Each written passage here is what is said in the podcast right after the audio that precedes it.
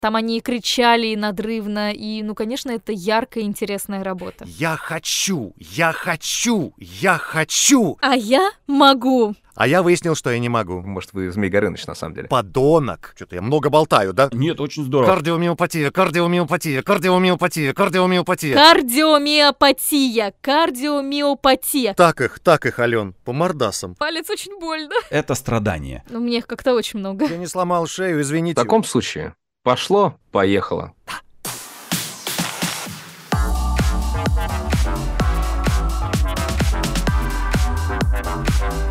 Всем сквош и стретч, дорогие друзья! Вы слушаете подкаст «Кто здесь аниматор?» И с вами профессиональные аниматоры. Я Рашид Дышечев, 2D-аниматор, преподаватель школы анимации, руководитель студии «Мультоград», мой соведущий Олежа Никитин, режиссер дубляжа и педагог кинематографии.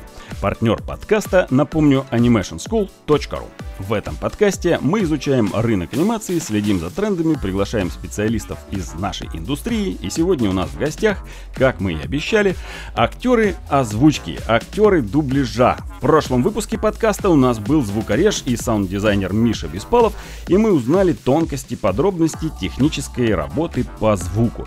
А теперь у нас есть возможность пообщаться с теми, благодаря которым персонажи и герои на экране приобретают колорит, характер, настроение, эмоции уже не только визуально, но и аудиально. Э, Приветствуем наших сладкоголосых гостей Аленушку Андронову и Антона Савинкова. Привет, друзья! Привет. Привет всем! А в прошлом подкасте вот мой уважаемый соведущий Рашид, он высказал мнение, что в озвучку пробиться супер сложно, и в основном в ней работают люди еще с советских времен и никого не пускают.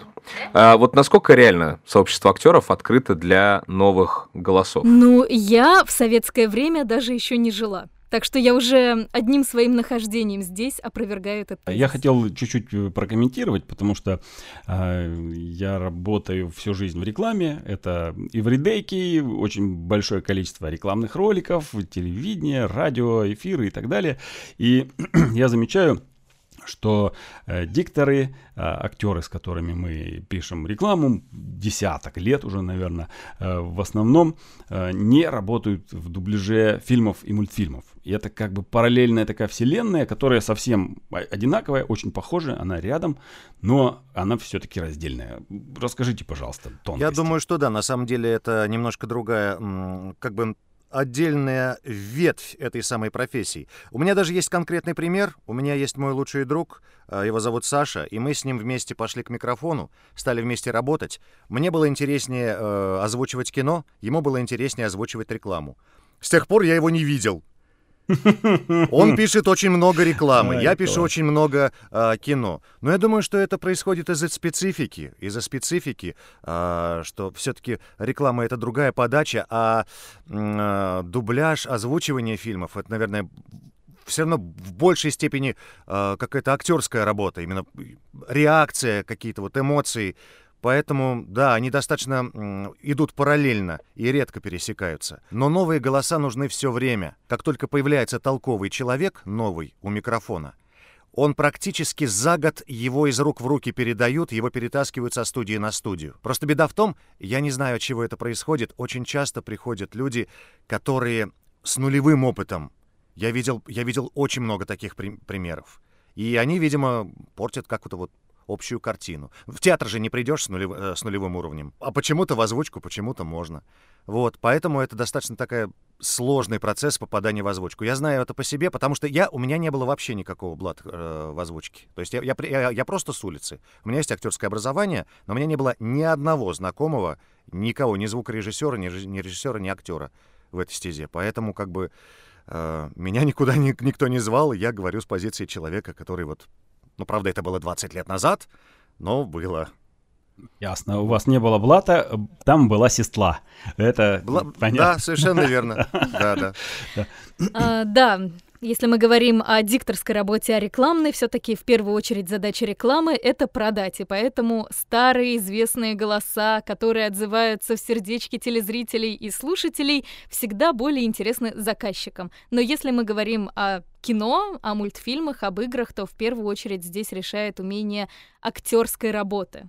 А дикторская сфера и актерская не всегда пересекаются. Хотя очень часто актеры могут и то, и другое. Ну, вот ты же, я так понимаю, что как бы мультиинструменталист в этом плане, да? То есть ты себе не ставишь а, ограничения, там, типа, вот я только кино, или там, вот я только геймдев, вот я только реклама, нет, Ан- я не ставлю никаких ограничений, просто так получается, что ты либо чаще ходишь по одним студиям, либо чаще по другим. Я озвучивала рекламу многих федеральных брендов, но не могу сказать, что это происходит часто. Все равно получается, что где-то ты больше. Да, мне кажется, это эффект возникает такой, во что ты больше ныряешь, чем ты больше занимаешься, куда ты бросаешь якорь. Потому что а, одновременно заниматься всем а, на одном и том же уровне невозможно.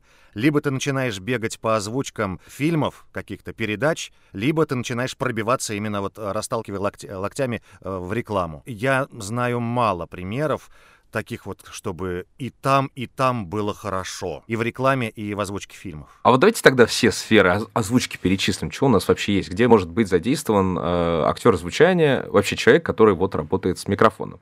Так, у нас есть дубляж, да, у нас есть импортный продукт, который мы должны Да. продублировать. У нас есть, я знаю, что такая замечательная вещь, как тонирование, правильно? То есть, когда Да, совершенно верно. мы переозвучиваем. Есть, э, давайте, вот озвучка рекламы, как раз, когда мы начитываем какую-то э, рекламацию какую-то, ау- аудиокниги, Аудиокниги, да. геймдев, воспользуемся этим тоже. Это ближе к дубляжу. Ну, то есть это мы все относим к дубляж, хорошо. А, так, что, что еще есть? Что еще? Оригинальная озвучка. Это мы говорим о создании российского контента, для которого мы не копируем звук, а придумываем с нуля образы и голоса. Что-то вроде э, радиоспектакля. Ну, хотя это, наверное, э, радиоспектакль и аудиокнига — это примерно одно и то же. Вот. Но оригинальная озвучка каких-то мультиков, каких-то передач, да, они отличаются от дублирования, причем сильно. Как часто зовут именно вот с нуля, полностью проявив весь свой творческий потенциал, актерский, придумать персонажа? Ну вот я только что оттуда. Я сейчас пишу э, этот самый эм, аудиоспектакль. Но вот у меня не очень часто это происходит. э, но я, например, знаю людей, которые практически занимаются аудиокнижками все время. Я опять-таки говорю, очень сложно заниматься всем вместе. Аудиокнижки я вообще начал отказываться. Это физически очень тяжело. Это огромные объемы аудиокнижки. Это ты не умолкаешь часами, без продыху. Поэтому я э, в результате... Это нужна очень длинная дыхалка. И я, например, начал отказываться. Вот радиоспектакль, я согласился. Типа, да, все, там полноценно играешь, как в кино или как на сцене. И меня сегодня, ох, меня сегодня здорово, конечно, помучил режиссер. Непри- такое немножко позабыт, позабытое чувство, когда тебя пинает режиссер, делай так, делай так. Ну, то есть радиоспектакль, мы сейчас говорим не о радиоспектакле, как это было в СССР, а о том, что называется в пайплайне, когда озвучка предшествует э, аниматику. То есть э, у вас нет еще видеоряда, и вы делаете э, озвучание, э, представляя себе этого персонажа в голове. Нет, Так? пока мы, эм, это две разные вещи. А, мы сейчас говорим, ну, типа аудиокнижки. Видеоряда ведь не будет э, на аудиокнижке. Я вот сегодня писал такую штуковину. А что касается оригинального контента, то да, тебе приходится представлять. Э, очень важна поддержка, особенно на первых этапах, очень важна поддержка именно режиссера. Потому что ты без него не справишься, потому что у него есть картинки, у него есть информация о персонаже, у него есть э, сценарий, у него есть несколько сценариев, как правильно э, начинают э, какой-то мультсериал писать, э, когда уже несколько сценариев готовы. А ты в этом смысле просто голый приходишь. А, а что легче? Легче? Я не могу сказать, что легче, потому что там своя специфика. Дело в том, что оригинальный э, контент его сложнее озвучивать, потому что у тебя нет вообще никакой поддержки, потому что э, в дубляже ты видишь мордочку э, своего персонажа, ты видишь его реакции, ты видишь реакции его партнера. Да, да. И это тебя очень сильно поддерживает. Когда ты озвучиваешь оригинальный контент, мультик какой-то или какой-то вот то, что будет впоследствии под тебя нарисовано, у тебя нет вообще ничего. Да. И ты просто хватаешься за режиссера, вот типа, показывай мне картинки, рассказывай мне про него, а как он на это реагирует, а он добрый, а ты пытаешься при этом что-то из себя изобразить, э, смотря на картинку, тайком смотришь краем глаза на режиссера, как он на это реагирует. Как, то есть как ребенок, да, так? Да, да, да. То есть Мам, ты делаешь мама, как вид, он что- говорит? Мама, а какой у него голос? Мама, какой у него характер? Так оно и Актерская есть. профессия вообще очень близка к детской игре. При этом у дубляжа Мне кажется, так как я и там, и там работаю, мне кажется, что дубляж э, для актера он технически сложнее, потому что там есть попадания, точные дыхи, mm-hmm. выдохи, и это очень сложно. И очень часто бывают, когда очень хорошие театральные актеры или киношные не могут ничего сделать в дубляже. Это какой-то потрясающий эффект, невероятный, что человек, ты видишь, он блистает на сцене, он приходит к микрофону и ни черта не может сделать. Uh-huh. Я видел такое несколько раз. Это проверяло поколение до нас, поколение там Дмитрия Филимонова, там Саши Коврижных, э, таких вот корифеев старшего поколения актеров дубляжа. И это уже проверило мое поколение. То, что, оказывается, далеко не каждый актер может э, что-то, что-либо дублировать. Что-то Актеры театра еще замечено, что не очень хорошо владеют микрофоном. То есть э, вот расстояние, дыхание, какие-то да. нотки свои, они их не знают, как это звучит в записи. Да, да, да. А, э, такой обычный эффект, когда поначалу бывает, когда не узнаешь свой голос в записи. Как многие говорят люди, то, что ты просто не узнаешь свой голос. Потом, потом узнаешь, через год узнаешь везде. Ну, визаверса и не все актеры дубляжа, не все актеры, которые работают с микрофоном в студии, в кабинке, не все они могут поработать на сцене, конечно. А, Рашид, мне кажется, тебе надо озвучивать детские книжки, тебе бы это прям пошло. Вот детские прям, знаешь, у тебя такой сказочный голос такого э, доброго колдуна, э, доброго волшебника. Мне кажется, тебе было Я попробую. Споко... Спокойной ночи, детишки. А -а. Ну, ну мне кажется, тут, к сожалению, нет такого, что типа хочу это озвучивать. Что тебе предложили? Мне сегодня предложили какую-то пачку аудиокнижек. Я такой, елки-моталки, как мне от этого отказаться? Там мизерная цена и огромное количество страниц. Я такой... Еще мы забыли, да, упомянуть, что есть разница дубляж и за кадр. Э, очень важный момент. И там тоже по-разному правила работают. Но, конечно, нам очень интересна именно озвучка с нуля, да, когда приходится придумывать персонажа. Ален, вот у тебя какой самый яркий был опыт, а, когда пришлось с нуля, прям с нуля, то есть только благодаря наставлению режиссера, как сказал Антон, делать персонажа. Возможно, даже которого ты еще движений не видишь даже. Ну, естественно, ты не видишь пока его движений, он же еще не анимирован. Ну, наверное, не анимация, а компьютерная игра российского производства King's Bounty 2 недавно выходила. У меня было в этой игре три персонажа. Они все были разные, и мне надо было сделать их по-разному, с разными характерами, голосами, манерой говорить. И, в принципе, действительно ничего, кроме наставления режиссера, не было. Из мультфильмов все еще не вышел, но он у меня уже на кинопоиске давно опубликован, так что это явно не тайна. Тоже российский э, мультик Хонстеры. У меня там один из второстепенных персонажей. Я озвучила уже много материала, но видела буквально карандашный аниматик первой серии. И больше ничего. Все остальное придумывалось по ходу дела. Еще я озвучила там всяких, всякие дополнительные звуки, там гавканье, каких-то животных тоже. А вот давайте тогда, знаете, какой вопрос? Самый позорный, ужасный, отвратительный проект, в котором вы участвовали, и до сих пор вы испытываете от этого лютый кринж. Вот прям язык, языку страшно вспоминать этот опыт. Боже мой. А стыдный с точки зрения сложности материала или с точки зрения, я не знаю чего, неопытности, ничего не получалось? Любой. Правда будет в, во рту говорящего. Вот э, как Антон, как Антон, как Алена по-разному воспринимаете стыд и кринж, вот, вот такой проект и обзовите. Вы же разные люди, правильно? Вы же не один и тот же человек, вы же не двуголовый огр, который в разные микрофоны разговаривает. А. Вот со своей точки зрения, да, какой вот для тебя был самый кринжовый опыт прям озвучки? Кукожный, как э, любит говорить, говорить молодежь. Ну, наверное, самый неприятный для меня был, за который мне безумно стыдно. Но это поначалу. Я думаю, это есть у каждого актера, у каждого диктора, когда он э, что-то пробует э, э под шафе озвучить. И тут выясняется, и тут выясняется, может человек озвучивать пьяным или не может. Я выяснил, что я не могу. Есть люди, которые умеют э, писать бухими. Я их знаю. Прямо они умеют. А, а я, я выяснил, что могу. я не могу. Ты У можешь, меня да? идеальная дикция в абсолютно любом состоянии. Слушай, тебе везет, потому что я вот, ну вот я, я практически не пью, но я там на Новый год глоток делаю, я просто выяснил про себя, что я не умею. И у меня есть один сериал, я не буду его называть, и мы его писали. Он, было очень душно. Меня разморил. Причем я был бодрячком такой с утра. Я такой, типа, ну ладно, ну погуляли с ребятами ноченьку.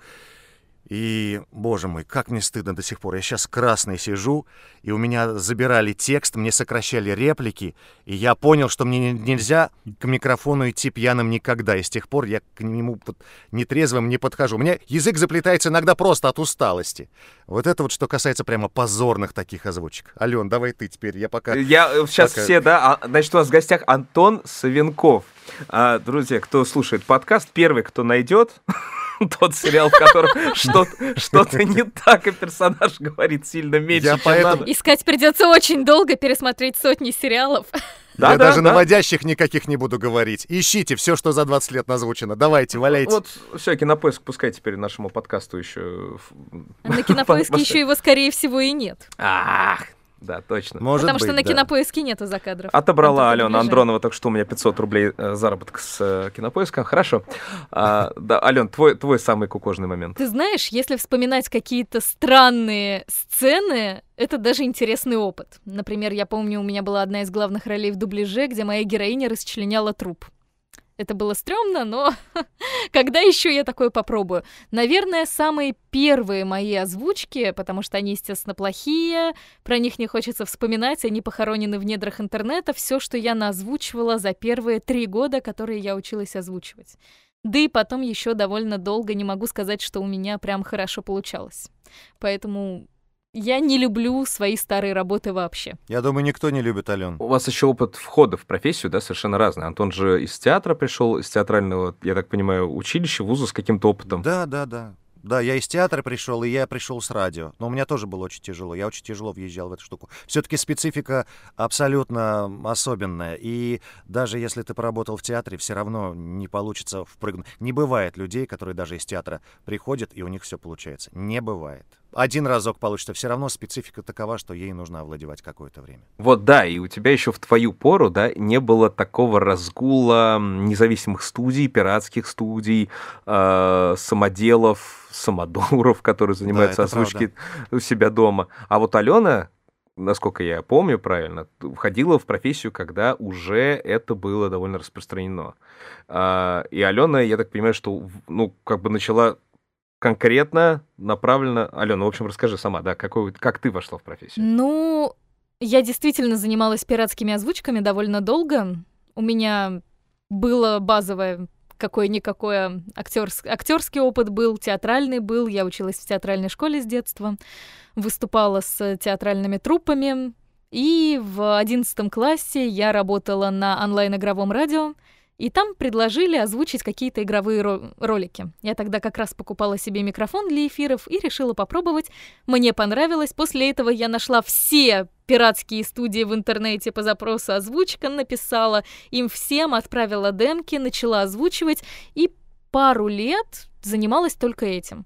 А потом поняла, что мне этого мало, что я хочу развиваться в этой профессии дальше, и стала развиваться, пошла на курсы, стала знакомиться с другими актерами, стала рассылать свои демки на студии и очень много учиться. Секрет успеха невероятно просто, дорогие слушатели. Просто ломайте стены и проходите напрямик, и никогда ничем не стесняйся. Какой был первый проект тогда у вас в вашей биографии, когда вот вы поняли, вы вот с сегодняшнего проекта вы вышли из студии или там из квартиры, на которой писалось что-то или как-то еще откуда-то и поняли для себя, что все, я профессиональный актер, актриса дубляжа. Для меня это был проект, это был закадровый сериал, после которого я начала много работать, который я писала как раз с Антоном. Антон да мой что, первый что напарник.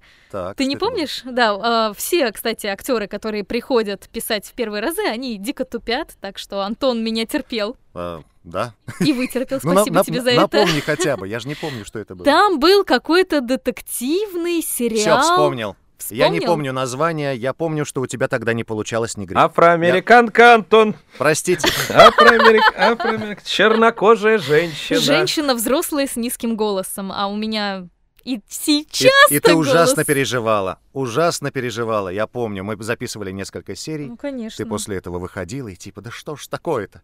Не идет афроамериканка никак. Да, я не уверена, что да. я называла ее так. Как, как хорошо Антон изображает Алену, надо же. Я прям даже не думал, что Антон хороший пародист. Это было на вскидку. Хорошо, лесть принята, спасибо. И, собственно, после этого я начала вообще много работать на студиях. До этого у меня были какие-то записи, но они были разовые раз в несколько месяцев. А здесь я вот прям ощутила впервые достаточно большую объемную студийную работу. Так, а опыт Антона, вот когда, когда Антон, ты понял для себя? Когда я, я понял, что я работаю уже в озвучке. Вот да, я актер озвучки. А, но у меня это не связано. Ну, давай сначала расскажу вообще первый опыт озвучания. Я да, конечно. Совершенно чет... Я совершенно четко помню, что было мое самое первое именно озвучка. Это был сериал «Зачарованные» для канала СТС. Ого! Я впервые пришел... Да, я пришел на «Зачарованных», там сидел э, покойный э, сейчас э, Ярославцев, и он меня тогда пробовал, и он мне тогда вот какие-то указывал эти штуковины. А когда я почувствовал, что я точно актер озвучки, у меня не связано с проектом, у меня связано с тем, что я ушел нафиг из театра. Я ушел из театра и такой, блин, все, теперь озвучка мой основной хлеб. И я понял, что я актер озвучки э, с этого момента. А что касается уверенности в себе, что типа, вот, я теперь актер, у меня иногда, у меня до сих пор бывает ощущение, что я чье-то место занимаю. Так что даже после Супермена у меня не было стопроцентного ощущения, что я как бы нахожусь э, на своем месте. Хотя да, возраст дает о себе знать. Я сейчас сейчас я нахожусь в позиции «я вам вашего кино не испорчу». Есть такая циничная фраза, когда спрашивают, скажите, почему мы должны взять вас в наше кино, я, потому что я вам вашего кино не испорчу. Как, как ты скромно. А вот про суперменов можно немножечко вклиниться. Нам вот тут э, наши гости не первый раз поднимали вопросы, да, что в Россию хлынет индийское, турецкое кино, сериалы. И вы, как э, первоисточник, можете сейчас нам э, успокоить всех или наоборот напрячь, рассказав, э, есть ли сейчас в работе кино, сериалы российского производства. Или ждать нам турецких сериалов и индийских сериалов и восточного. Турецкие, корейские, китайские, все их мы сейчас озвучиваем в очень большом количестве. Так О, что да, они пришли. Что касается российских сериалов, это не к нам, потому что российскими сериалами занимаются российские продакшены, и в них работают актеры, которые в них снимаются. Мы же занимаемся именно дистрибьюцией контента. Почему? Я иногда переозвучиваю людей, которые не умеют да? разговаривать. Естественно, да. актеров очень У меня бывал такое в экране. Мне казалось, это редкое достаточно действие. Не-не-не, у меня есть, у меня есть прямо целые сериалы, когда я переозвучивал главных персонажей. Взяли там какого-то мальчика из ВГИКа, у него такие золотистые кудри, он играл скрипача, он был такой весь из себя чудесный. Вот так вот. И я фигачил там серии серии 25, по-моему, я его переозвучивал. Так что бывает такое, когда, да, зовут э, переозвучивать какого-то, как, кого-то в оригинале. Ты же страшную вообще мазу делаешь э, к актеру, который снялся. То есть э, там же наверняка же не все смотрят потом в титры, и что это не, не голос был не вот этого зл, Златокудрова, но косноязыкого молодого человека, а на самом деле голос Антона Савенкова. И потом такие, как он круто говорит, давайте а в титрах, по-моему, еще и не пишут. По-моему, в титрах, да, да, по-моему, меня не было в том сериале в титрах вообще. Но это практика fica давно работает. Допустим, Наталью Варлей, по-моему, переозвучивали в «Кавказской пленнице». Да, совершенно Мне верно. Да-да-да. У нее, уже, у нее уже низкий голос от природы. Мы же это называем тонирование как раз, да? Это же тонирование, да? Или нет? Или это не тонирование? Да, тонировка, да. Да, тонировка, да. Работа как раз над э, оригинальным контентом, когда переозвучиваются именно оригинальные актеры. Да. Как часто вы занимаетесь э, не работой с озвучкой, а какой-то смежной работой? Например, участвуете в переводе, в режиссуре э, или какую-то другую профессию, может быть, вы осваиваете, там налаживаете логистику привоза итальянской сантехники, или там вас приглашают куда-нибудь на вахту в далекое плавание. Ну или вы, или вы строго для себя оставили вот только-только озвучка, только все и больше ничего. Я очень давно снимался, в последний раз снимался год четыре назад. В театре меня нет э, лет восемь. А, режиссуры именно озвучки я для себя забил. Я попробовал несколько раз, я взбесился, что всех приходится ждать, черт знает сколько, и забросил. Сейчас у меня, да, у меня сейчас только озвучка. Причем у меня озвучка появилась э, исключительно, чтобы не класть яйца в одну корзину, чтобы не быть только в театре. В результате из, из, из театра я ушел, и сейчас вот только озвучка. Вот просто их много разных видов, много разных типов.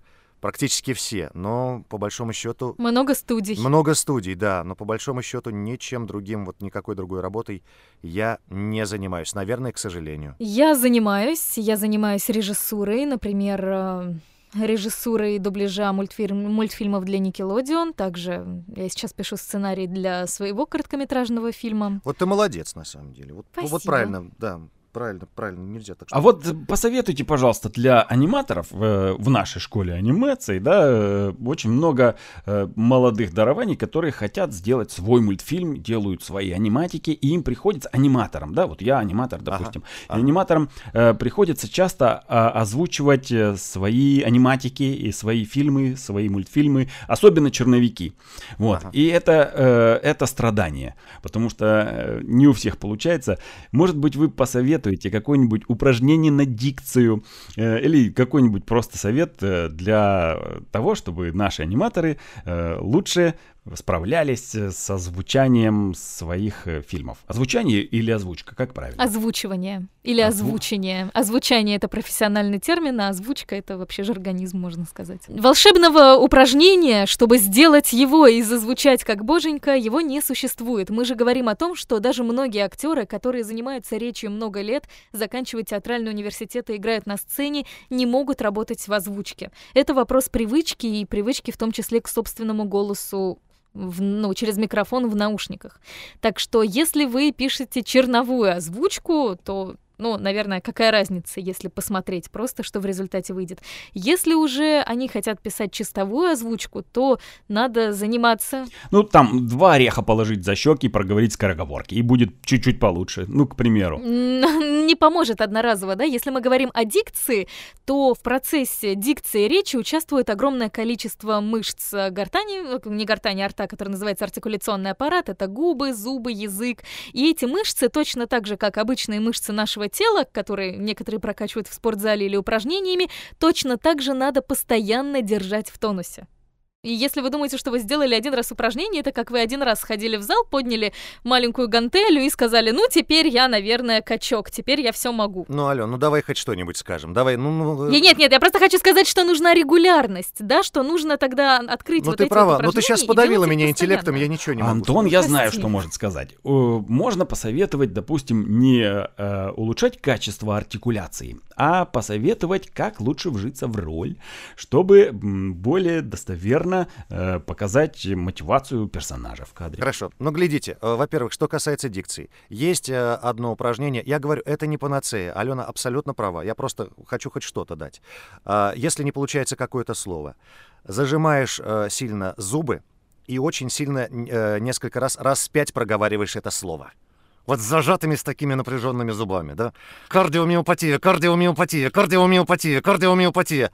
И потом легко. Кардиомиопатия. И будет а легче. я вот с тобой не согласна. Мне кажется, так. что некоторые, если пережмут, могут на, наоборот зажать челюсть, особенно с А непривычки. вот ты молодец. Вот ты молодец, да, потому что упражнение это для тех, у кого уже расслабленная Оно челюсть. очень тех, сложное. Я бы сказала да. по-другому. Здесь как э, со скороговорками. Нельзя взять скороговорку. Многие думают, что зачем нужны скороговорки, чтобы взять и быстро прочитать. Это неправда. В первую очередь в скороговорках должен работать мозг. Вы прочитаете хорошо скороговорку и четко и правильно. Если сначала вы прочитаете ее медленно, можно даже по слогам, артикулируя, ваш мозг поймет, какие там буквы, звуки, слоги идут друг за другом, и потом вы сможете сказать быстрее. И тогда это будет четко и красиво. Точно так же с этим словом. Не надо его пытаться выговорить сразу, прям по слогам, медленно. Кардиомиопатия, кардиомиопатия, кардиомиопатия, кардиомиопатия, кардиомиопатия. Ну вот, ну, ты... просто ускоряться со временем. Так любая скороговорка, вы ее берете ну, права, сначала да. проговариваете медленно,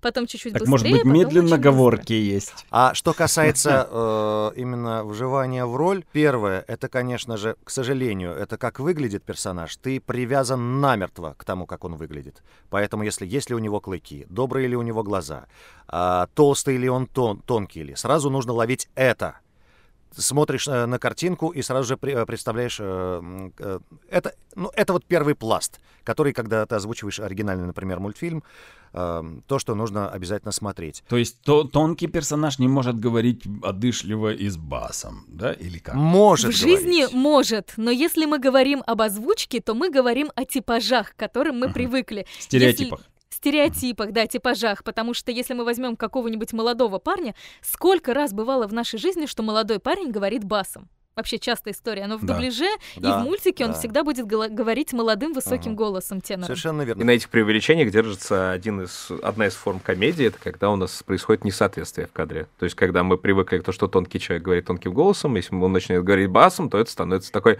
ой, комичный эффект. Контрапункт. Гэги, гэги. Да, Антон, дальше что? Ну, наверное, надо Станиславского прочесть. Задача, чего он хочет, что ему нужно. У меня был педагог, который э, очень тяжело дается, это самая сложная тема, задача. Объяснить человеку, что такое задача, чего он хочет. Он говорил, перед тем, как произнести э, текст, нужно сказать несколько раз очень напряженно, интенсивно от всего сердца «Я хочу! Я хочу! Я хочу!» И потом начинать и- идти вот в этот текст. И тогда текст чем-то насыщается. Чтобы это вот существо, этот персонаж, он чего-то хотел, к чему-то стремился. Чтобы эм, для, чего, для чего-то этот текст произносился. Потом, э, ну что еще? Я тупо иду по Станиславскому. Задача... А вот я давай сразу Да. скажу, что раз ты идешь по Станиславскому, очень многие любят школу Чехова. Да, Совершенно другую, потому что вот у нас есть персонаж. да. И отталкиваться не от того, что он хочет, потому что для многих это сложно. Это правда сложно. понять, какая задача у персонажа, а от более приземленных вещей, которые мы видим. Если он злится, что у него происходит? Сжимаются кулаки, он весь напрягается, он там начинает кричать. И если человек, который сидит перед микрофоном, примет на себя физически вот это самое напряжение, там немножко побегает на месте, если он бежит, то в голосе это потом тоже будет слышно. Это такой, мне кажется, более, более простой метод, особенно для начинания. Почему-то в последнее время я стал часто замечать, что э, появилось много безэнергичных озвучек, что как бы какие-то формальные вещи даже выполняются, но при этом ничем не наполненный э, голос реплика. И, к сожалению, это в очередной раз э, нас возвращает к задаче. Потому что можно сделать характер, то, все, пятое, десятое, но раз все, Красиво пропала прочитать. энергетика. Красиво пропала энергетика, и не и, и ничего не происходит между Ну, персонажами. это к режиссеру вопрос, Антон. А, вот еще, кстати, наверное, можно так сформулировать.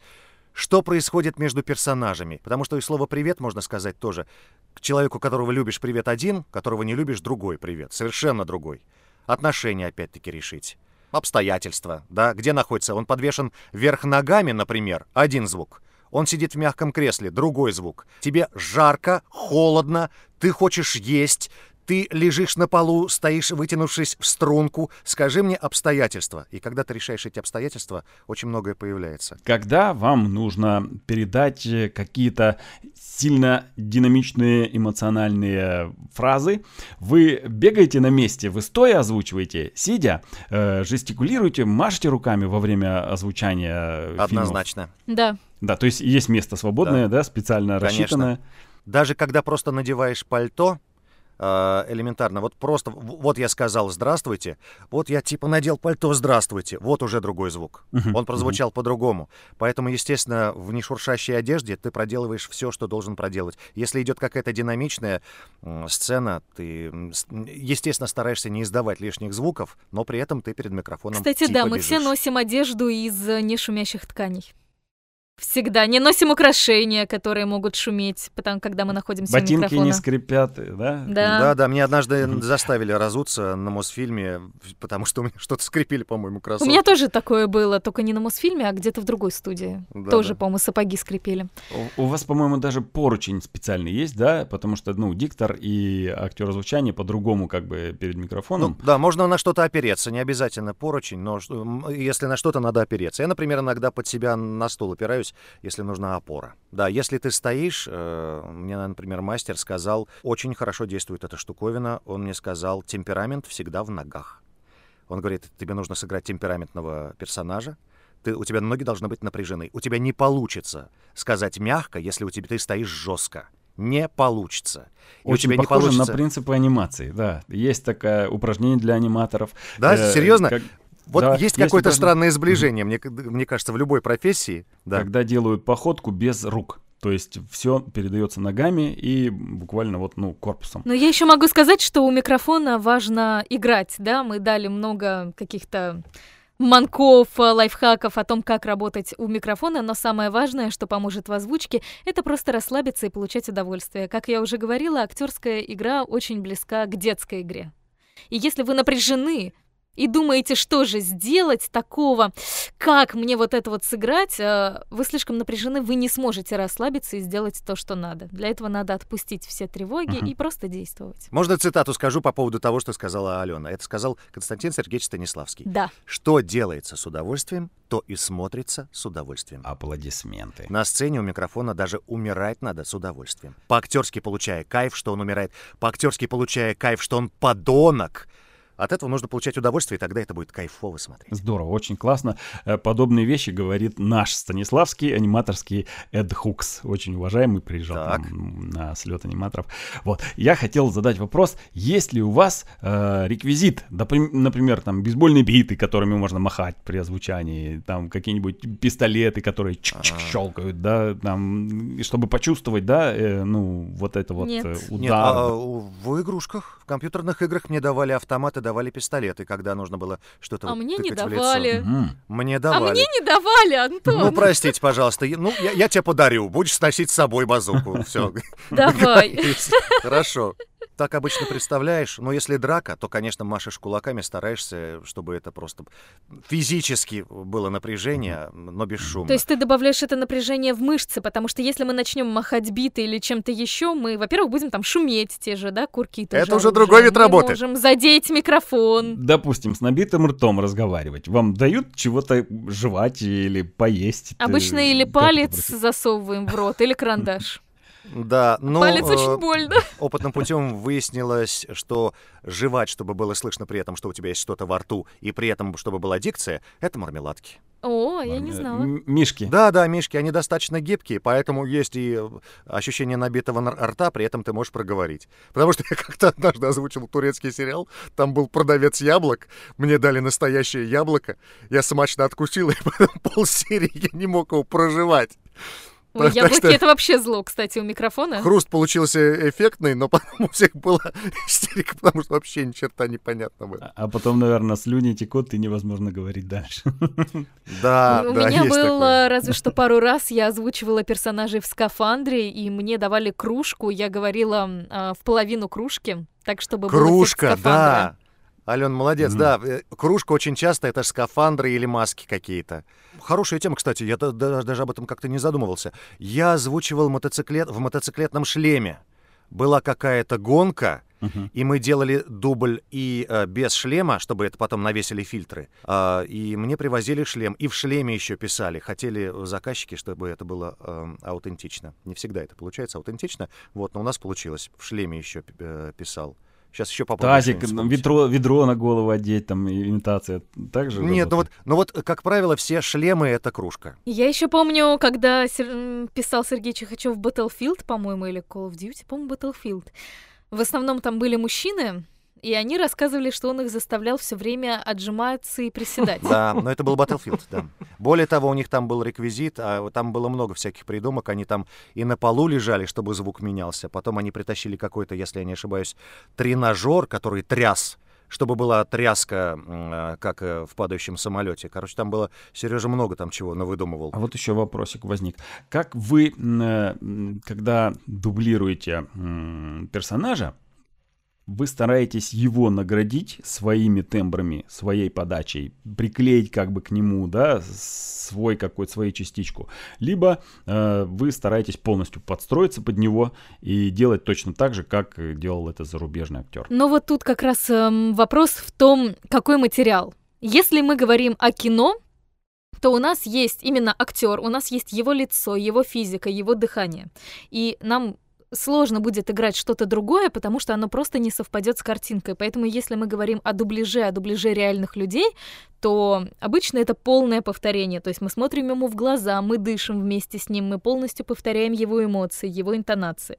Тогда это будет живо. Но интонации нельзя, там мелодика другая. Ну, ну, Да, как я- бы ну, я не понял, скорее чём, да. интонация, Просто а суть вот э, подачи, его реплики, роли. Мелодика языка другая, за интонацией идти нельзя, иначе бред Ну, получится. Ну, я, я, да, да, я понял, о чем ты. Но не- некоторые режиссеры с этим не согласны, поэтому бывает по-разному.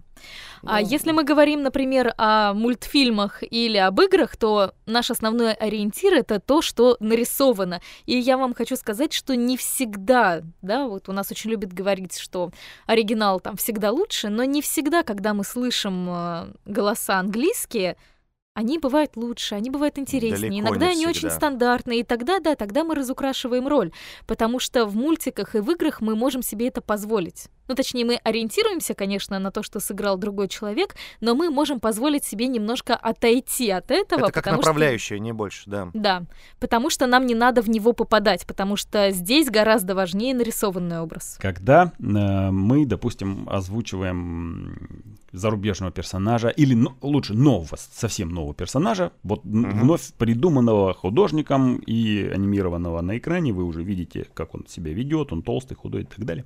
Ага. Нужно его наградить новым тембром. И мы сталкивались с тем, что у дикторов э, в голове возникает ассоциация с каким-то похожим персонажем, и они начинают говорить похоже так, как уже слышали в другом мультике. То есть Ага. как сочинить совершенно новый тембр, новую подачу, новую какую-то дикцию, э, чтобы она не была похожа ни на что. Какой интересный вопрос. Да, потому что действительно часто бывает от того, что времени мало, начинаешь пользоваться какими-то Мгм. актерскими костылями, начинаешь э, что-то вспоминать, э, что-то похожее. Не знаю, значит, актера надо каким-то образом сбивать с ног. Значит, ему нужно говорить типа, а давай пускай он будет не шепелявый. И, и что-то дать взамен. Если у актера что-то отнимаешь, ну, нужно что-то давать взамен. И методом перебора. Мне кажется, только так. Надо показывать, э, да, какие-то особенности. То есть, если мы говорим о придумке, надо посмотреть, опять же, на персонажа, толстый он или худой, добрый или злой, что у него с зубами, какие у него могут быть особенности дикции, чего он хочет. И если на самом деле проговорить это с актером, а не просто вот тебе картинка делай, тогда он действительно будет работать по, по- по подобию. Но если создать характер и передать его актеру, чтобы этот характер у него появился в голове, то ему будет от чего отталкиваться и с чем работать, заиграет актерская фантазия. Да, нужно сформулировать, почему не так, почему не так, как он э, делает, почему не тот стереотип, который он предлагает. И что-то предложить взамен, обязательно. Потому что э, вот эта вот отнимающая режиссура «так не делай» и «так не делай», ну и вот так вот голосом не делай, и вот так не делай, это ужасно. Мгм. И ты в рамках, и, уже не И ты, в знаешь. и ты просто не знаешь, как тебе говорить. Обязательно нужно что-то навскидку просто вот давать взамен. Уважаемые ани- аниматоры, которые нас слушают сейчас, вы, пожалуйста, себе мотайте на ус, что вы совершенно не обязаны а, у себя в голове, когда создаете какого-то персонажа, сразу представлять его голос. Если вы работаете как Да. бы исключительно над тем, что над, ну, да, там, над, над прорисовкой физики персонажа, там, над движением персонажа, вы, может быть, вы э, лайном занимаетесь, тенями, бэкграундом и так далее. Ну, был такой случай, да, во время обучения, когда мы пытались а, сочинять персонажей вместе с аниматорами и давать им какие-то голоса, чтобы они сначала придумали полностью персонажа, потом наделили его голосом. Вот здесь начинался затык, потому что, ну, э, не всех должны уши работать на вот какой-то определенный... Не все должны быть маэстро. Есть, знаете, такие э, Люди, которые очень много внимания э, уделяют звуку и звучанию, и они слышат малейшие какие-то там просто переливы интерпретации. А есть люди, которые совершенно спокойно слушают э, лютую, жуткую попсу 90-х и считают то, что типа нормально, вот хорошее звучание, очень хорошая музыка, очень хорошие голоса. Слушают плохую озвучку. Аниме, знаете, любят пиратские послушать, в которых прям едва слышно вообще закадровый голос, но они такие, не, ну мне нравится озвучка, вот это прям там так все здорово, аутентично Бывает. сделано. Поклонники бывают таких работ. Да, да, да. Поэтому и сейчас есть мода на вялую озвучку, которую правильно Антон упомянул, э, которая типа максимально натуральная, но на самом деле она просто ужасно непрофессиональная, но тем не менее на нее есть спрос, на нее есть даже заказ.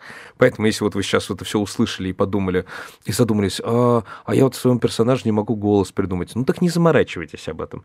И э, как раз возвращаясь к вопросу изначального Рашида, который был задан полчаса назад, про то, как, как же сделать эту черновую озвучку, э, давайте наведем э, некоторых аниматоров на эту мысль, когда вы делаете свой собственный проект, какие еще есть опции. Например, а, я буду задавать вопросы, надеюсь, что аниматоры поймут, к чему я все клоню.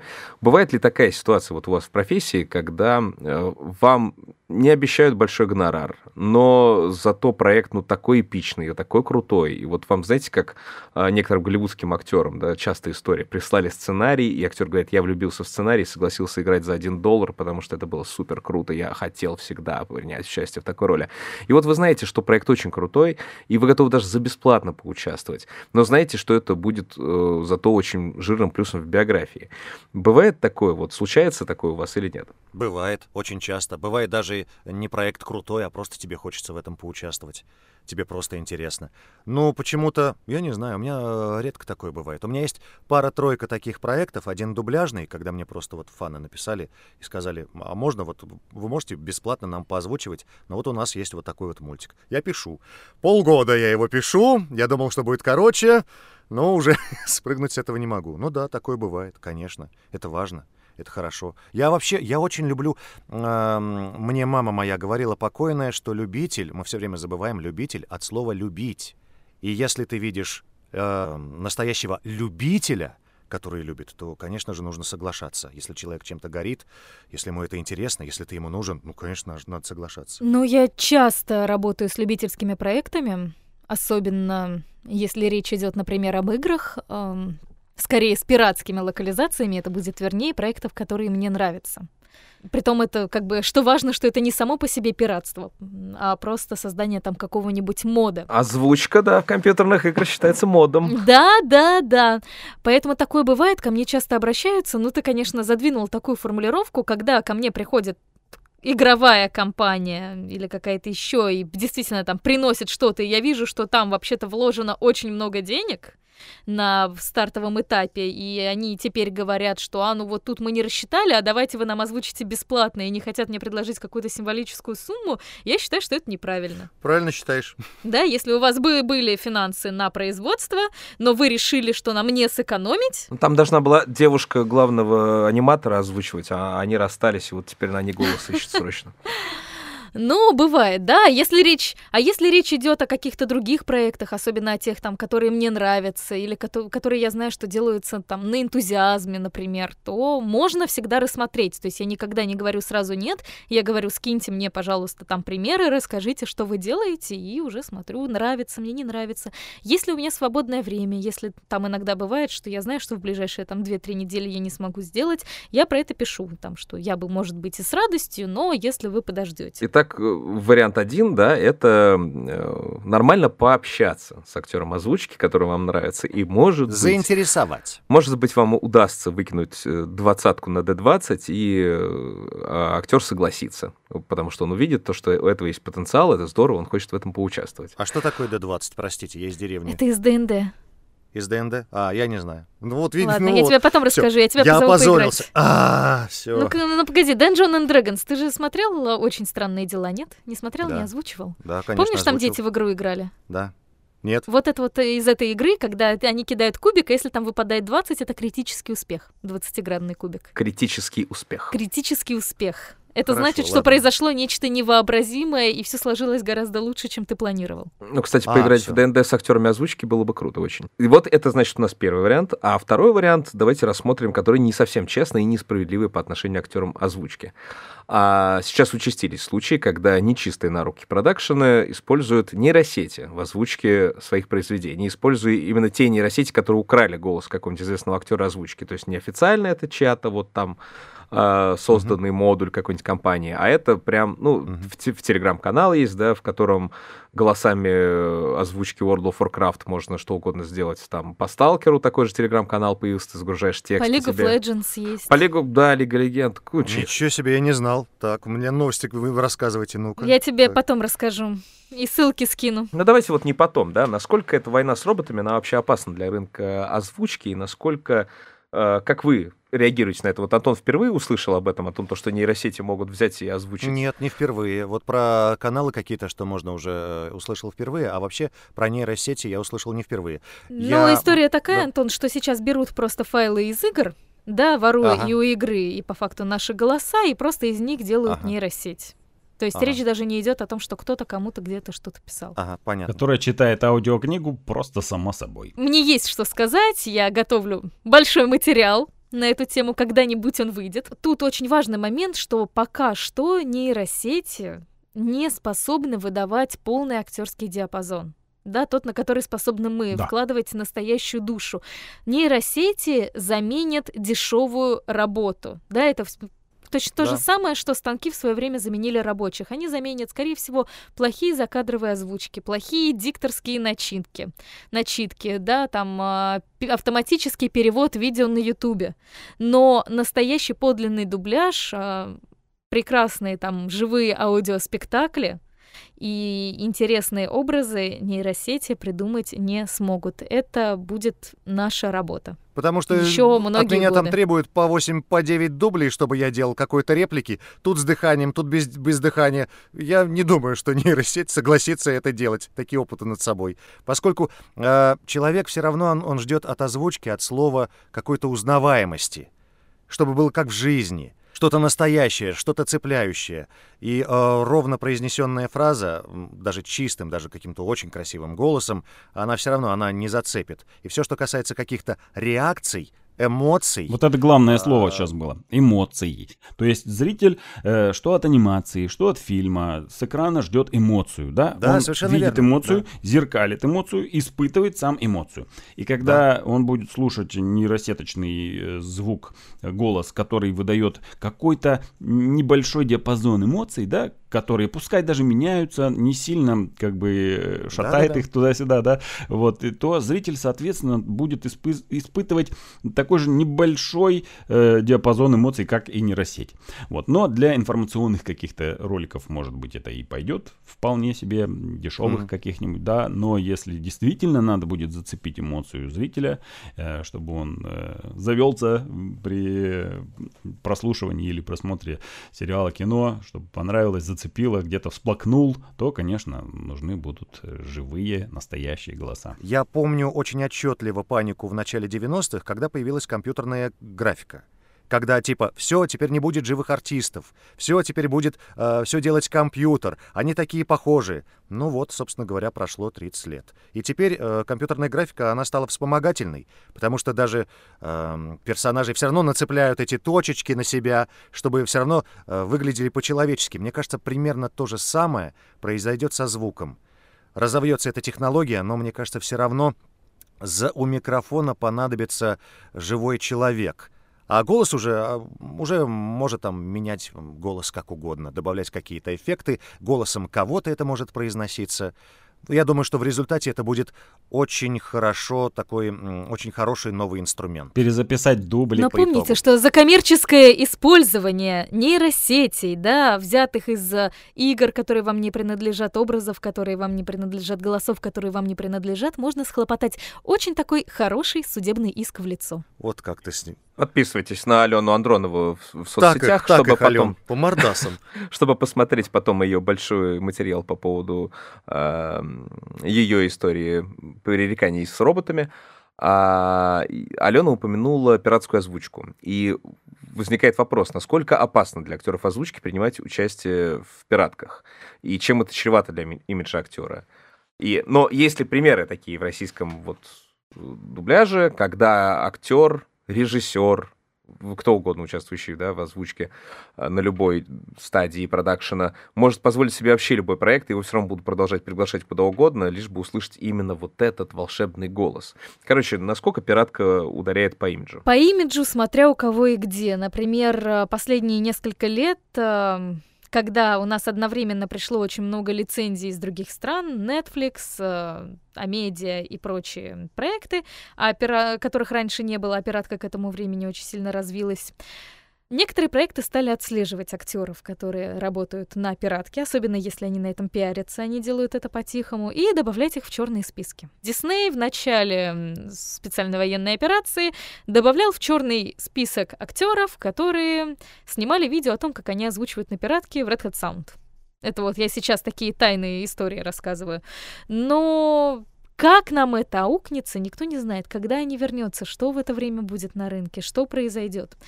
Поэтому вопрос сложный, но все равно всегда есть мэтры, которые могут позволить себе что угодно, но они настолько, безусловно, талантливые и крутые, и востребованные, и известные, что их будут звать всегда, и никакие черные списки им никогда помехой не будут. Мы не имеем дела с лицензией. Ты, ну вот ты вот серьезно, ты сколько раз проверяла лицензию того, на что ты идешь, что вот озвучивать, что легально ли это или нет? Не-не, никогда, конечно. Я вообще иногда прихожу на студию, а там пиратка. Я же я что, знаю, на что меня вызвали? Ты не знаешь, поэтому как бы твоя задача э, честно сделать свою работу, а лицензия это немножко не твоя, э, не твоя работа. Поэтому к пираткам, в принципе, относятся достаточно спокойно. Но с пираткой нужно быть аккуратнее. Есть заказчики, которым это не нравится, которые действительно вычисляют. И есть эм, и на официальных студиях, ты иногда приходишь, и тебе прямо в лицо говорят, вот ты это пишешь, но ты больше нигде это не пишешь. Ни в каком виде, никак. И ты говоришь, да, все, понял. А у меня был один раз, что мне позвонили из студии и сказали, а ты писала вот этот вот сериал у пиратов, а у тебя перевода случайно не осталось? Было такое, да.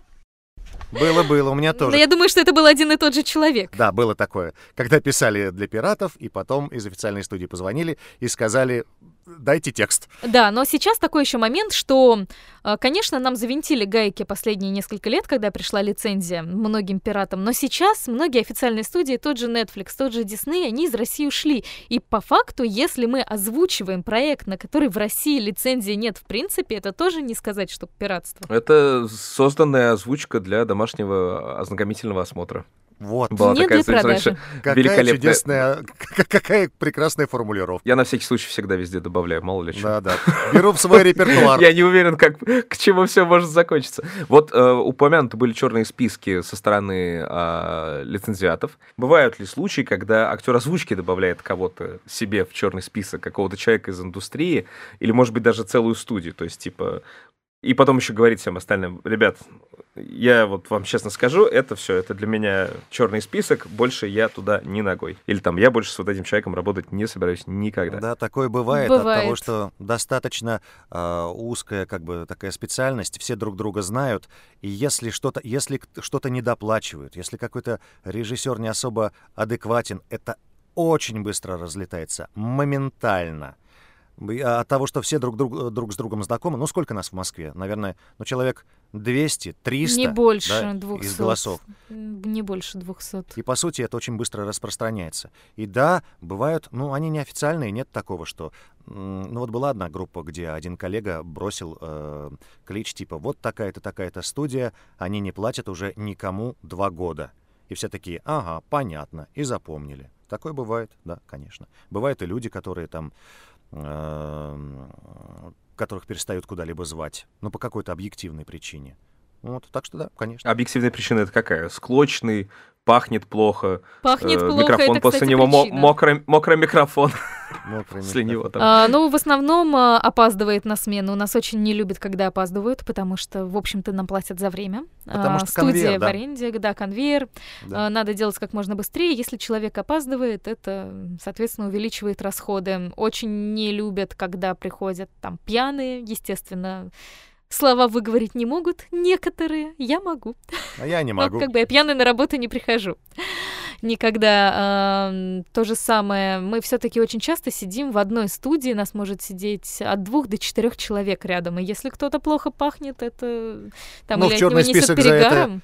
За это не добавляют, давай говорить откровенно. А за склочность от того, что действительно... Дело в том, что... От того, работа что ты такая- спросил, когда тебе заплатят зарплату, тебя могут внести в черный список. Какой ужас. А, а, ты, это- и ты это решила припомнить. Хорошо, давай. Все могу припомнить. Да-да-да.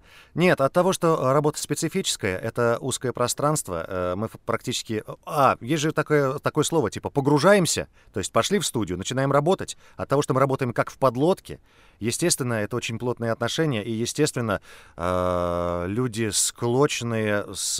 с с какими-то особыми претензиями, они в нашем уютном, тихом мире с мягкими стенами особо не, не, не уживаются.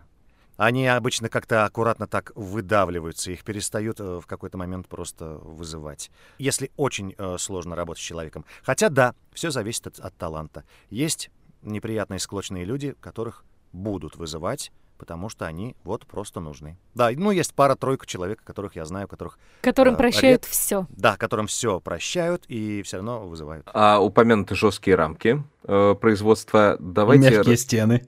И мягкие стены. А вы думаете, мы шутим? Жесткие рамки и мягкие стены. Да, вот и вот вам рецепт хорошей э, будки для озвучки. Вот давайте просто проговорим, как произво- происходит продакшн озвучки. Рашид, ты здесь, конечно, гораздо опытнее меня, поэтому э, я думаю, что тебе в первую очередь задавать этот вопрос, да, и отвечать на этот вопрос тоже.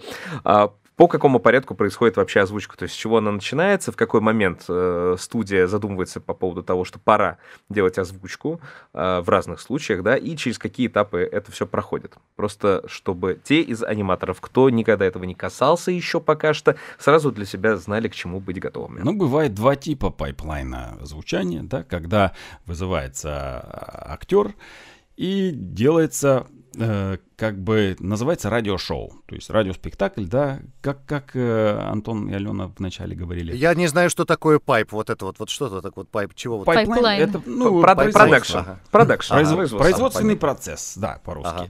Вот. То есть бывает двух типов. Когда у нас есть сценарий, у нас есть концепты, и Ага. актер э, уже озвучивает э, несуществующий видеоряд. То есть он воображает в голове, режиссер Да, что-то да. машет, подсказывает рядом.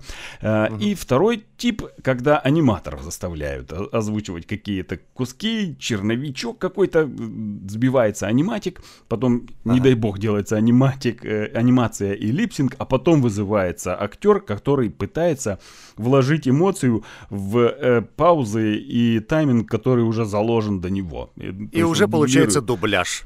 Да.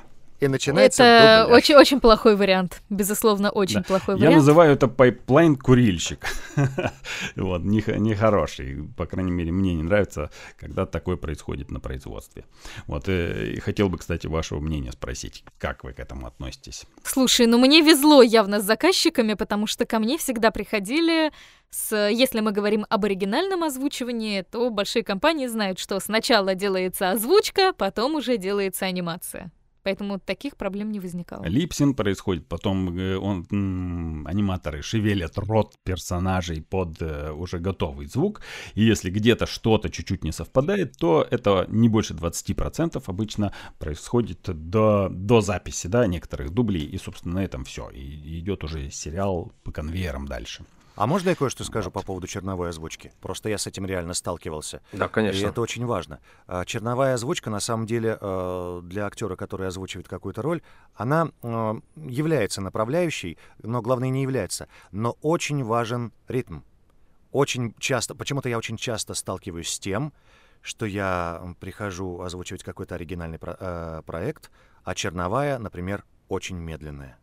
Или наоборот, э, быстро проговорил, типа, да, хорошо, да, побежали, все отлично, на, на, на». и ты под это пытаешься попасть. Мне кажется, для черновой озвучки очень важен именно ритм выдержать персонажа. Как он говорит, быстро, медленно, динамично, нет. Потому что в результате, если это будет переозвучиваться, то в это кому-то придется попадать. Но вот я, например, с этим попадал. Мне приходилось попадать э, в очень беглую, небрежную черновую. Мне приходилось под нее подстраиваться. Ой, сочувствую. Ну, я вообще ненавижу, когда есть черновая, даже если мы не говорим о мультиках, даже если я прихожу записывать рекламу, там почти всегда какой-нибудь менеджер наговорил рекламу. И они говорят, нам вот так, а ты сидишь, слушаешь чаще всего плохой голос, плохой микрофон, плохо говорящий, пытающийся изображать из себя диктора, но не совсем диктора, с вымученными интонациями, и думаешь, боже. Так делать никогда нельзя. Я учу Да, да, я студентов- почти всегда просто выключаю и пытаюсь записать, э, ну, вот по ТЗ, но от себя. Потому что, ну, не может профессиональный диктор сделать так плохо уже не может. Потому что больше дыхания, лучше дикция, уже есть понимание о том, какая, какое должно быть вообще интонирование. У нас на курсе есть даже такой урок написания грамотного ТЗ для звучания. Э, Потому что если ты сделал неправильное э, техническое задание, сам влез в озвучание, что-то там в черновую наговорил, не с тем ритмом, не с той, не с той интонацией и так далее. М, Даже если ты неплохо это сделал, диктору э, работать над этим материалом уже не хочется, потому что за него прописали какие-то интонации, которые он совершенно по-другому преподнесет и в 100% сделает это лучше, чем аниматор, э, потому что у него опыт и образование. У и... меня было один раз такое, когда мне дали неверное ТЗ, я переписывал э, две серии оригинального э, мультика, э, сериала. Мы записали, мы что, что-то они не, не оговорили, и мы записали полностью две серии. И после того, как нарисовали мультфильм, две серии нарисовали, ну, они, они там были, я не знаю, как вот эти проволочки называются, вот эти вот квадратики, клеточки, это был компьютерный мультфильм, я не знаю, вот они все были вот эти вот в эту сеточку, персонажи уже все нарисованные. Полигоны. А, полигоны, да? Ага, хорошо, я не знал. Вот, и в результате э, две серии полностью я сам под себя в другом характере переписывал.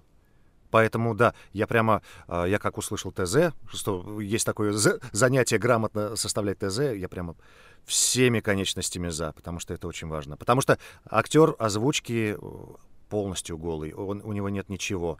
Это режиссер для него на этом этапе да, самый первый друг. Да, поэтому если есть возможность промониторить, промониторьте, потому что почти всегда, когда дают материал на удаленную запись, дают ТЗ, ты делаешь по этому ТЗ, а тебе говорят, нет, надо по-другому постоянно.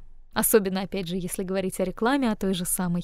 Потому что люди не слышат, они себе представили в голове, по факту, один вариант, а в исполнении данного голоса он звучит по-другому. Поэтому, Элементарно ну... люди могут не, не задумываться над тем, что в, в одном слове может быть четыре разных ударения. И если не указал, то во всей серии оно неправильное.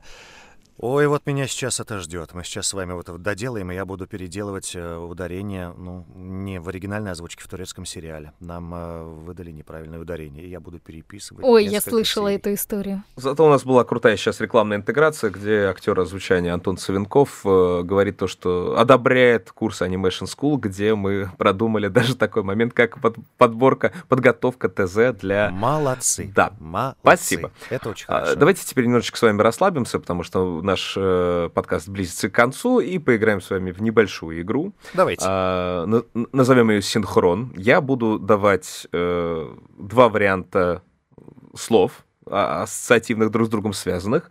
А, буду делать отсчеты. На счет три вы будете выбирать один из этих вариантов. И посмотрим, насколько вы, как коллеги, синхронизированы друг с другом а, в плане своего мышления и своих ассоциаций и своих предпочтений. Ничего себе. То есть на Мы сейчас 3... попробуем друг сейчас... на друга настроиться, будем выбирать другое, и будет разное. Нет, нет, нет, подожди, подожди. То есть э, э, внятное ТЗ мне нужно. То есть будет два варианта, и на счет три мы произносим вот один из вариантов. Правильно? Например, ну да, например, я буду вам говорить э, там э, спички или трубка. И потом я буду говорить раз, два, три, и вы говорите либо спичка, либо трубка, то, что вам ближе. Интересно, а результаты теста будут какие-то? Нет? Или это просто... Это мы... просто мы поиграем с вами, просто интересно, насколько давай. синхронизируются люди, которые работают в одной и той же сфере. Давай, давай. А, Рашид, дай, пожалуйста, драматический, драматическую музыкальную отбивку. Ба-ба-ба-бам. Я думал, ты дашь какую-нибудь новую, типа, новая музыкальная тема, нового, новой игры. Предупреждай, я придумаю в следующий раз. Хорошо, в следующий раз придумай тогда. А, пошло, поехало. Завтрак или ужин? Раз, два, три. Ужин. Отлично. Собака или кошка? Раз, два, три. Кошка. Огонь или вода? Раз, два, три. Огонь. Вода. О! Вино или кофе? Раз, два, три. Кофе. Ни то, ни другое. Я ни то, ни другое не пью. Честный зато ответ. Да, хорошо. Простите. Да, давайте тогда так. Что ж ты а... такой правильный, Антон? Я правильный. Ну, да нет, просто мне кофе нельзя. Хорошо, давайте по-другому. Давайте по-другому. Чаечек. Зеленый или черный? Раз, два, три. Черный. Так. А весна или лето? Раз, два, три. Весна. Лето. Хорошо. А, интересное расхождение. У нас мы закончили первый этап синхронизации. Теперь давайте перейдем так. к синхронизации уже сугубо профессиональной. Ну-ка. Так. Windows или Apple? Раз, два, три. Windows. Windows. Театр или кино? Раз, два, три. Кино. Театр. Ничего себе, я думал, что мы совпадем в этом. ну Я вообще и то, и то люблю. Меня прям залипло, не знаю. Просто, я- просто я работал в театре 9 лет, поэтому... А я, видимо, не работала в театре, а с кино работаю больше. А, вот у ком- кому чего не хватает. Да-да-да. Инстаграм или Телеграм? Раз, два, три. Инстаграм. Сериалы. Озвучиваем сериалы. Корея или Турция? Раз, два, три. Корея. Мне аж плохо стало, погоди, от этого вопроса. Индия. Озвучиваем оригинальный материал. Полнометражный мультфильм, полнометражка или Ага. видеоигра. Раз, два, три. Полнометражка. Полнометражка. С нуля придумать персонажа. Для игры или для мульта? Раз, два, три. Для Для мульта. Озвучка. Радиоспектакль или аудиокнига. Раз, два, три. Радиоспектакль. Аудиоспектакль. А, там было аудио, да? Да, Ну я да. совместила случайно. Нет, там был радио, А, кажется. да. Ну, в общем, спектакль. Ну, понятно, да, что у вас оба спектакля, это было понятно из разговора перед этим. Озвучиваем видеоигру.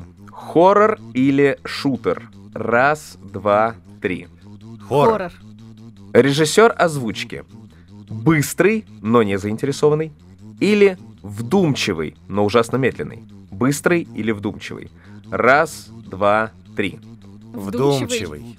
Это интереснее всегда. Коллега по озвучке, который с вами находится в кабинке. Мужчина или женщина. Раз, два, три. Мужчина. Мужчина. Мне Что ты- проще. Мне проще. Я как-то...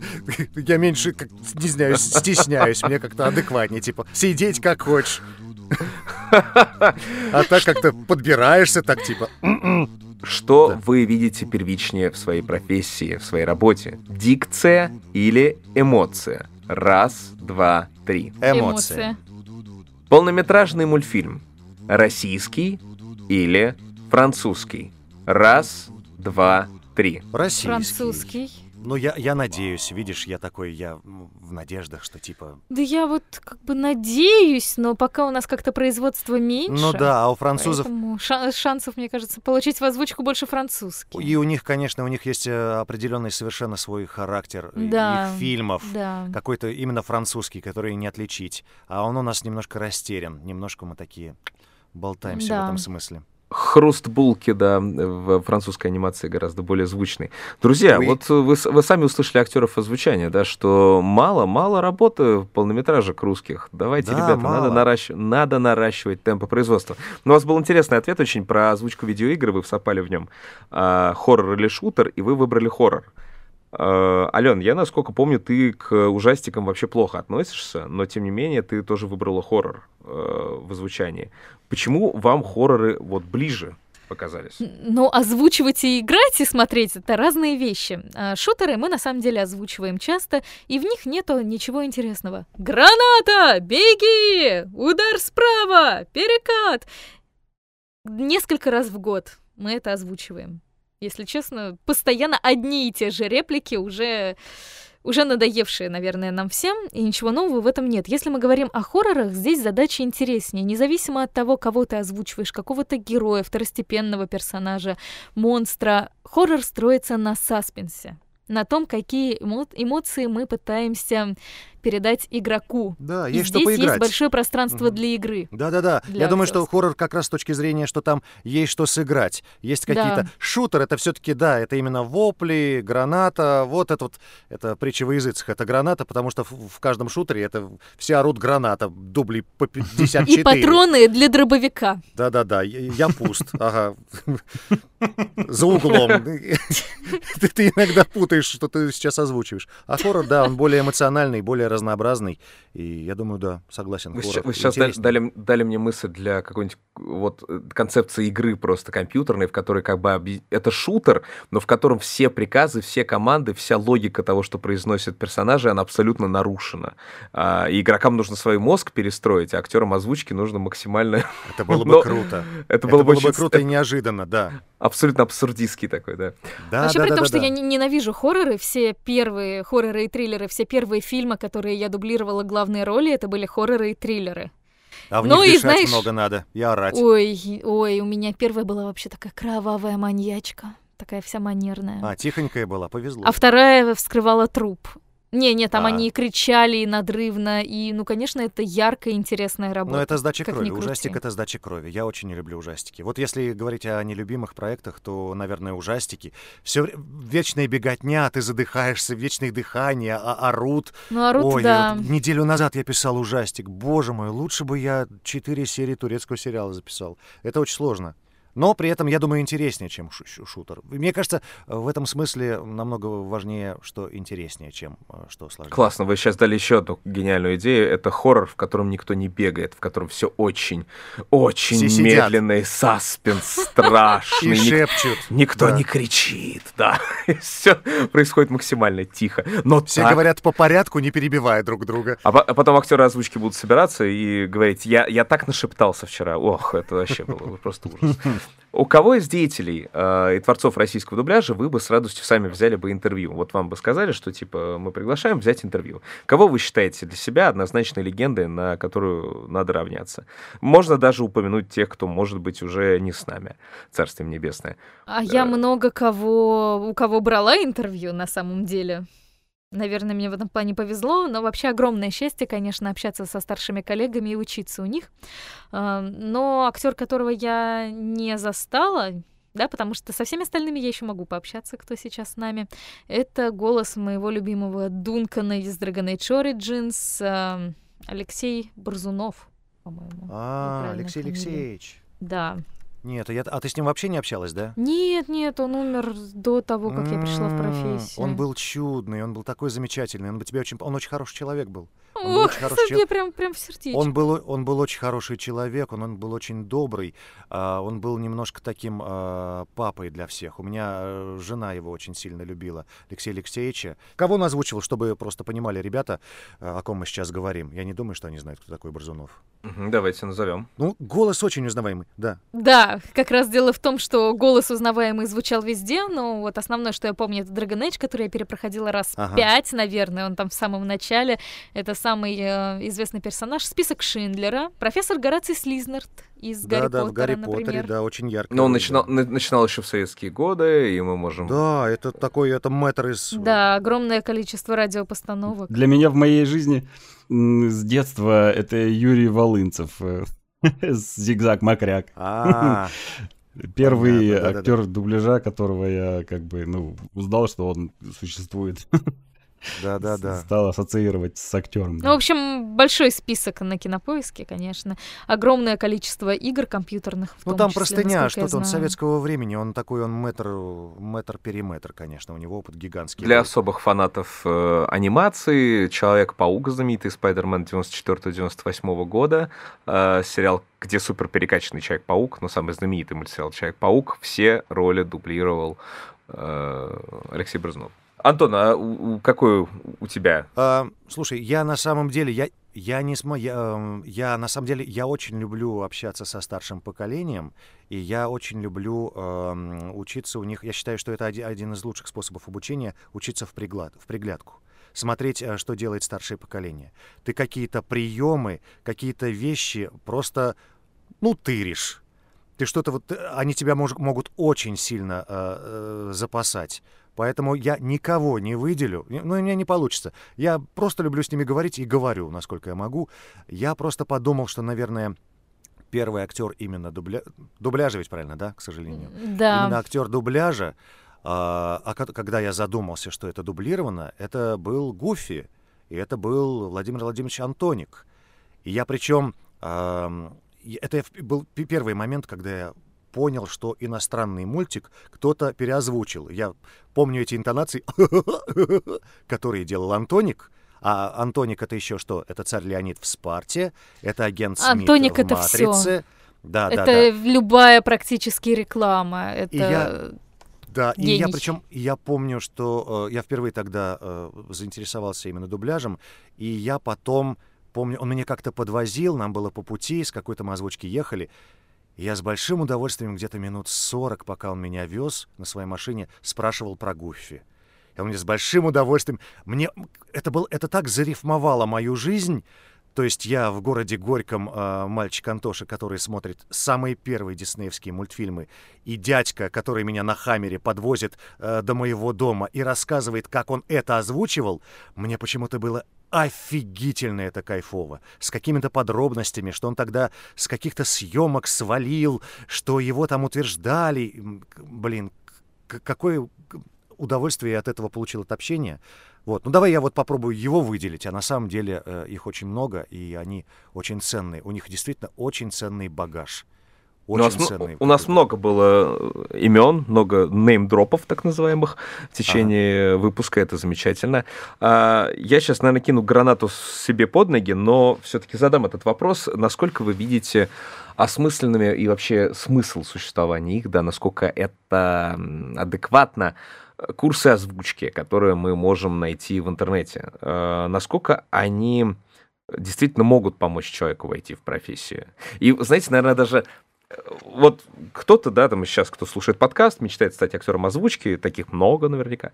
А как бы им понять, где их ждет разводилово, а где, ну, реально вот их научат быть актером озвучки? Но самое главное, что надо знать, это посмотрите, кто человек, который вас учит что он озвучивал, какой у него бэкграунд, чему он может вас научить. Потому что если мы говорим очень много школ озвучки от людей, которые не озвучивали в своей жизни ничего. Согласен, подтверждаю. Как, как мы можем на них ориентироваться? Безусловно, если человек умеет учиться, он вытащит из любого обучающего материала то, что ему нужно, и сможет э, как бы прижить его к себе. Но если вы хотите получить вход в профессию, получить какое-то представление в целом об этой профессии, о ее порядках, то надо идти учиться к человеку, который непосредственно имеет к ней отношение. Я считаю э, все курсы по озвучке немножко платной экскурсией. Простите меня. Я знаю, что человек талантливый в состоянии там чему-то научиться. Я знаю, что есть люди, которым там сам по себе он что-то э, имеет какой-то опыт озвучивания у пиратов, ему требуется как-то подтвердить это, как-то упорядочить. Наверное, для кого-то это будет полезно, но я, как человек, учившийся в театральном институте, для меня это все равно немножко эксплатная экскурсия. И, э, но э, но беда это еще тоже, в том... тоже да, важно, ну... то, что ты не, не научишься просто, пройдя курс, ты не станешь актером дубляжа. Да, это огромная есть... работа над собой, многолетняя, вот, я над сформулировал, материалом. Аленка, а. То есть, если у вас нет актерского образования, если у вас нет 4 э, года театрального института, вам придется а, чем-то их заменять. И работать намного больше. И вход в профессию, профессию будет намного больше. Если у вас намного нет сложнее. образования, да, да, да.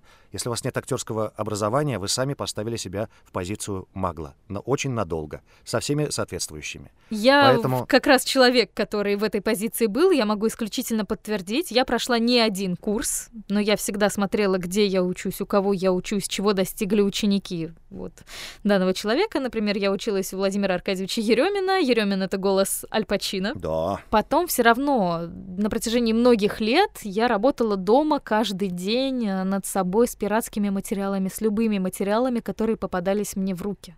Никогда не было иллюзии о том, что вот я прошла там какой-то курс, там какие-то первые курсы, не, неизвестно у кого, и теперь я все могу. Нет, всегда было ощущение, что этого недостаточно. Чем-то приходится заменять. Покорять, да, да, совершенно верно. Дело в том, что и видишь, в чем еще э, проблема. Как бы все знают, что есть талантливые, способные люди, да, что как бы есть несколько э, человек действительно хороших, которые без актерского образования. Но дело в том, что в процентном соотношении их очень мало из тех, что э, пытаются в озвучку попасть. Потому что я был на, не, на нескольких пробах на Мосфильме, когда пришло несколько человек вот абсолютно пустых, без какого-либо бэкграунда, я подумал, боже мой, ну, только ради этого стоит держать оборону, чтобы в эту профессию пускать только профессиональных актеров. Я просто, мне иногда кидают в какие-то социальные сети, вот послушайте меня, я перестал реагировать, я больше не могу. И стоит тоже заметить, что даже при, если мы говорим об отсутствии актерского образования, это не значит, что мы говорим об отсутствии актерской практики.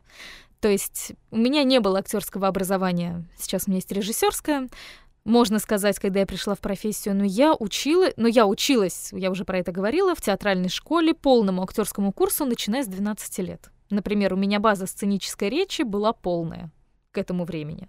И была практика участия в нескольких э, театральных трупах, театральных постановках. Это все равно актер должен развивать себя всесторонне. Да, совершенно верно. Поэтому мне очень нравятся именно э, в этом смысле зарубежные артисты. Они как только становятся знаменитыми, они тут же начинают обкладываться всевозможными коучами. Тут же. У нас почему-то наоборот. Где-то засветился и пошел везде сниматься. Почему-то мне очень нравится э, э, именно вот эта вот западная практика. Если ты засветился, все, ты начинаешь работать в три раза больше и учиться всему в три раза больше. Вообще актер никогда не должен, мне кажется, останавливаться в обучении, потому что если он остановится, ему нечего будет дать выдать из себя. Ну вот у меня мама была актриса, у нее была э, похожая вот формулировка, э, более точная. Она сказала, актерство как езда на велосипеде. Если ты перестал крутить педали, ты просто упал. Вот и все. Поэтому нужно постоянно хоть, хоть куда, хоть чуть-чуть двигаться. Ты должен все время шевелить Насчет педали. двигаться, я, кстати, в течение жизни просто обращаю внимание, что западные звезды, когда у них сингл выстреливает, да, звезда становится популярной, выходит на сцену, он начинает учиться танцевать. А наши звезды могут, когда выстрелил сингл какой-то, да, э, до конца жизни выступать с ним и двигаться, как будто он первый раз вышел на сцену. То есть не работают над движением, над танцами и так далее. А это очень заметно, да. Но это может быть к ментальности скорее вопрос. Если ты перестал крутить педали, но велосипед продолжает ехать, значит, ты катишься под откос. Дорогие друзья, это для аниматоров Красиво, красиво. очень важные мысли сейчас были произнесены, потому что, дорогие друзья, даже если вы просто занимаетесь анимацией, пожалуйста, найдите актерские курсы, пройдите курсы озвучания, обучайте себя всесторонне, потому что в- мы тут актеров, простите, сейчас утюгом прошлись, типа, вы должны там еще больше работать. Аниматор — это демиург. Аниматор создает вообще другой мир. Аниматор — это вот такая э, э- эманация божественного просветления какое-то. Этот человек должен еще больше понимать тонкости всего того, что происходит с человеческим существом, да с любым живым существом, которым будет придумывать себя в кадре. Поэтому аниматор должен быть э, эталоном искусства. Я, наверное, хотел бы сказать, что э, аниматор э, это человек, который должен учиться и сам развиваться, и не только сам развиваться, вообще развиваться всю жизнь, чему свидетельствуют э, те же самые старики Дисней, да. То есть можно учиться рисовать, можно... анимация включает в себя все, все э, навыки, которые можно представить себе в э, шоу-бизнесе и в медиа, да, это и звук, это и музыка, это и ритм, и рисование, быстрые наброски, и рисование фонов и персонажей. Основная мысль это то, что нужно обязательно развиваться, обязательно учить разные аспекты своей профессии, включая озвучание, да, надо аниматору работать так, чтобы не забывать, что он работает не один никогда, то есть мы в сфере, когда это работает над фильмом большая команда. К примеру, э, сторибордист, когда рисует сториборд, он должен думать о том, э, что его будут э, озвучивать актеры озвучания. Над его сториматиком, хотел сказать, аниматиком будет работать композитор или уже поработал. Да? Потом будет работать целая бригада э, производственная, которая должна думать э, о друг друге. И тогда полу- будет получаться хороший фильм. А- Хороший сериал. Алена, Антон, масса-масса просто рукопожатий. Спасибо огромное. Великолепный был Спасибо разговор. вам. Просто Это потрясающе. было очень интересно. Мы так пробили это время. Мне уже говорят, типа, все уже, хватит болтать с людьми. Займись ребенком. Вот, так что спасибо большое. Это правда было очень интересно. Я очень рад, что мы пообщались. Я очень рад, что у нас создалась такая какая-то теплая атмосфера.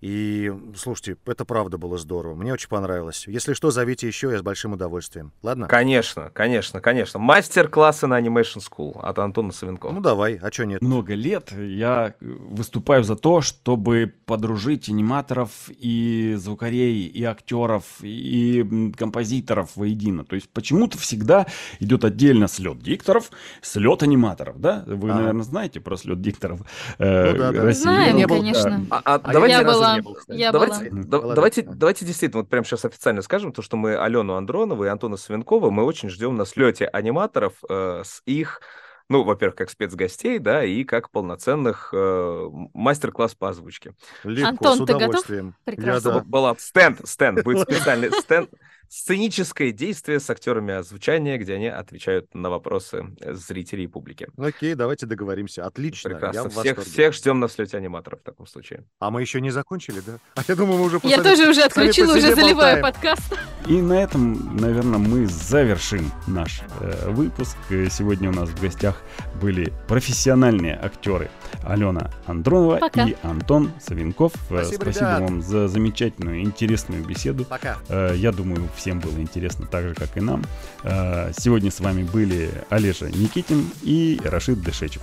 Напоминаю, что наш партнер онлайн-школы анимации animationschool.ru Подписывайтесь на YouTube канал Animation School, канал Яндекс.Дзен Интеграт. Это был подкаст «Кто здесь аниматор?».